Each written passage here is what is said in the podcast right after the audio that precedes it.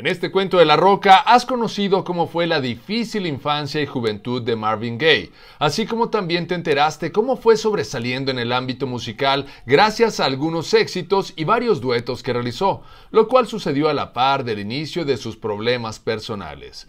Después de una muy buena etapa profesional, Marvin comenzó a tener problemas, ya que sus discos no daban tan buenos resultados como en un principio, además de que en el ámbito personal ya se había por segunda ocasión, por lo que mejor decidió irse a vivir a Hawái, esto con la finalidad de tratar de poner su vida en orden, pero también salió huyendo de ahí debido a un problema que se le presentó por no pagar impuestos.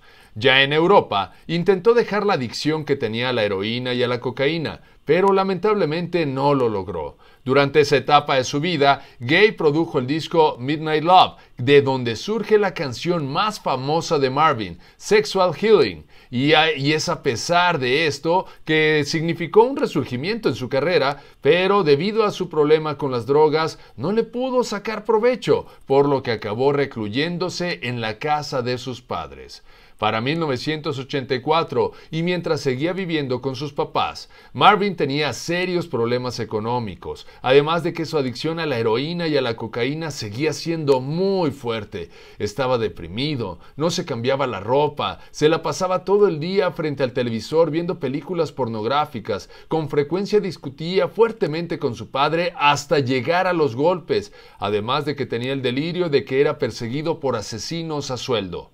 El primero de abril de ese mismo año, un día antes del cumpleaños número 45 del cantante, su papá entró violentamente a la habitación, por lo que Marvin intentó sacarlo, al mismo tiempo que le decía que lo iba a matar a golpes. Siguieron forcejeando y, de repente, el padre de Gay sacó una pistola que, irónicamente, su hijo le había regalado cuatro meses antes, y que fue con la que el reverendo le disparó en dos ocasiones. En cuanto la mamá escuchó los disparos, acudió rápidamente a la habitación, en donde encontró a su esposo tirado en el piso y a su hijo recostado sobre la esquina de la cama con un charco de sangre debajo de él. En cuanto Marvin vio entrar a su madre, le dijo Mamá, voy a recoger todas mis cosas y alargarme de esta maldita casa. Papá me odia y nunca volveré más. Veinte segundos después, Marvin Gaye expiró.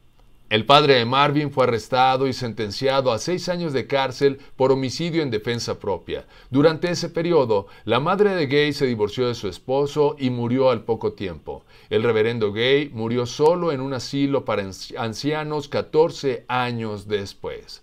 Y es así como concluye este cuento de la roca. Y no olvides que aún tenemos muchas historias de la música por compartir, pero eso será hasta la siguiente emisión.